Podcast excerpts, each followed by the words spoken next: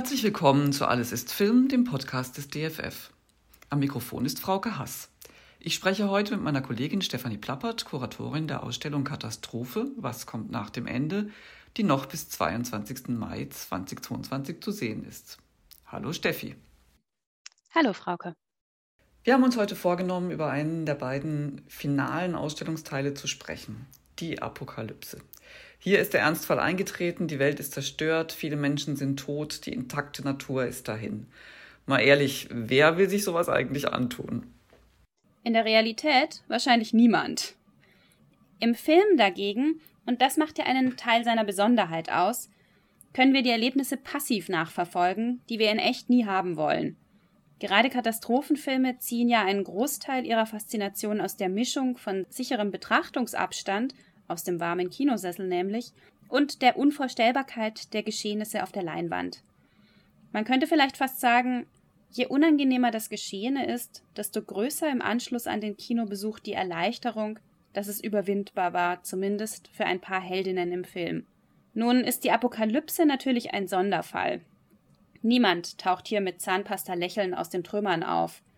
Die Überlebenden sind meistens schwer gezeichnet und müssen täglich aufs Neue irgendwie zurechtkommen. Eine ständige Kraftanstrengung. Was ist in diesem Ausstellungsteil zu sehen?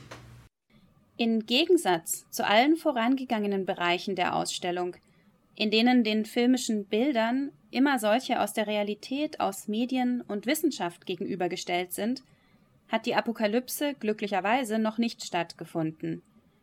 Entsprechend kann ich hier weder Nachrichtenmagazine noch dokumentarisches Material zeigen. Die Apokalypse ist in höchstem Maß fiktional. Zu sehen sind daher Zeugnisse aus dem filmischen Produktionsprozess. Szenenbildentwürfe, die zeigen, wie sich Filmschaffende die Welt nach ihrem Ende vorstellen, in großer Leere mit Trümmern menschlicher Hinterlassenschaften überall. Es gibt beispielsweise Setdesigns zu Renard McDougals The World, The Flash and the Devil aus dem Jahr 1959. Zu diesem Film zeigen wir auch anhand einer Drehbuchskizze, wie sich das Ende in den langen Jahren der Stoffentwicklung, es waren 20, verändert hat. Außerdem sind Plakate und Kostümentwürfe zu sehen, diese letzteren von Leonie Zykan für Tim Fehlenbaums jüngsten Film Tides aus dem Jahr 2021 entworfen, sind zudem aus Müllmaterialien gestaltet. Sie sind also ein sehr glaubwürdiger Rückgriff auf die zerstörte Erdsituation im Film. Und, wo ich gerade von schönen Leihgaben spreche, möchte ich die Heliogravüren von Ludwig Meitner nicht außen vor lassen, die uns das Jüdische Museum Frankfurt zur Verfügung gestellt hat. Der Maler Meitner hat bereits 1914, als in Europa noch die Kriegsbegeisterung herrschte, den beginnenden Ersten Weltkrieg als Untergang von Zivilisation und menschlichen Errungenschaften gemalt als Hölle auf Erden.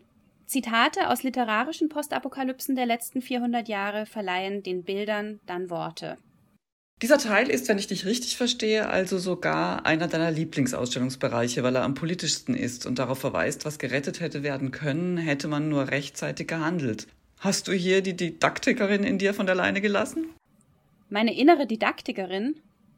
Ich glaube, an dieser Stelle ist die auch verloren. Es ist einfach zu spät zu handeln. Aber du hast natürlich recht.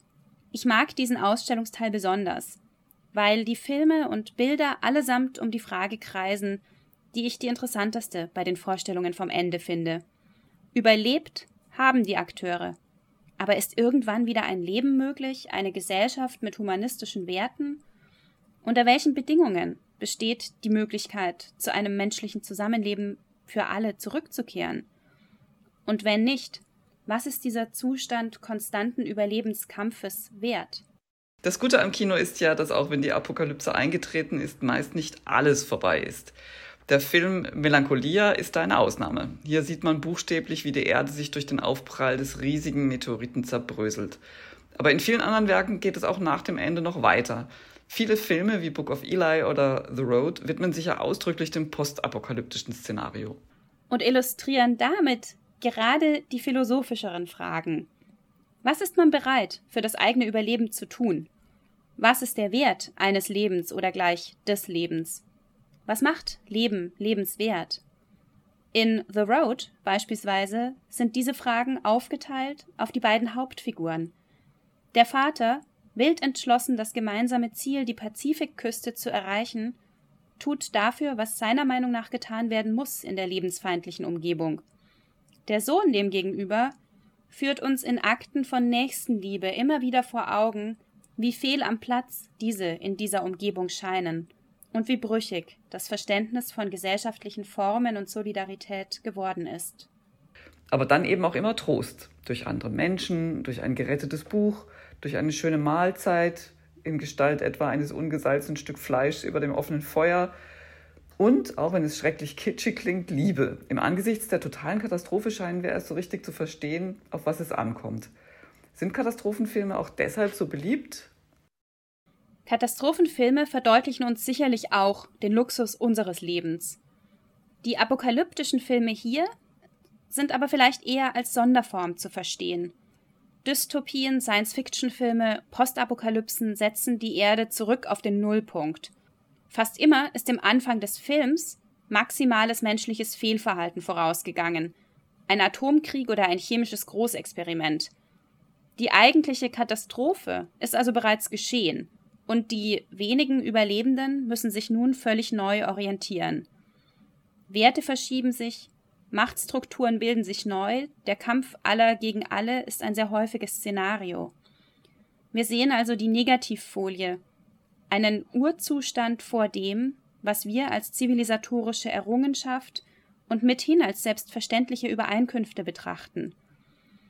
Die Erträglichkeit dieser Szenarien, wir hatten es eingangs bereits, eine Wunschwelt dürfte das für niemand sein. Die Erträglichkeit beruht also vermutlich eher auf der leisen Hoffnung, dass selbst in diesen Filmen am Ende eine Hoffnung stehen kann. Welche apokalyptische Filmszene schätzt du besonders? Im bereits erwähnten The World, the Flesh and the Devil beobachten wir drei Überlebende eines atomaren Weltkrieges in New York dabei, sich irgendwie mit dem Leben zu arrangieren. Beide überlebende Männer verlieben sich in die einzige überlebende Frau, und bald kommt es zu einer erbitterten Auseinandersetzung zwischen ihnen. Erst ganz am Ende, als bereits Waffen im Spiel sind und die beiden bereit, einander umzubringen, gelingt es der Frau, eine Brücke zu schlagen. Sie fasst jeden der beiden an einer Hand und gemeinsam schreiten sie in die Zukunft, während die Kamera nach oben fährt und über den immer kleiner werdenden Menschen anstelle des klassischen The End der Schriftzug The Beginning eingeblendet wird. Eines dieser kleinen Hoffnungsmerkmale auf eine mögliche Zukunft. Das war mein Gespräch mit Stefanie Plappert, Kuratorin der DFF-Ausstellung Katastrophe, was kommt nach dem Ende, die noch bis 22. Mai im DFF zu sehen ist. Wir hören natürlich immer mal wieder rein in die DFF gestaltete Katastrophe. Wir freuen uns, wenn ihr dabei bleibt. Wenn ihr nichts verpassen wollt, abonniert gerne unsere Podcasts Filmgeschichte in Objekten oder Alles ist Film. Auf beiden Kanälen finden sich weitere Podcasts zur Ausstellung. Aber jetzt erstmal danke fürs Zuhören.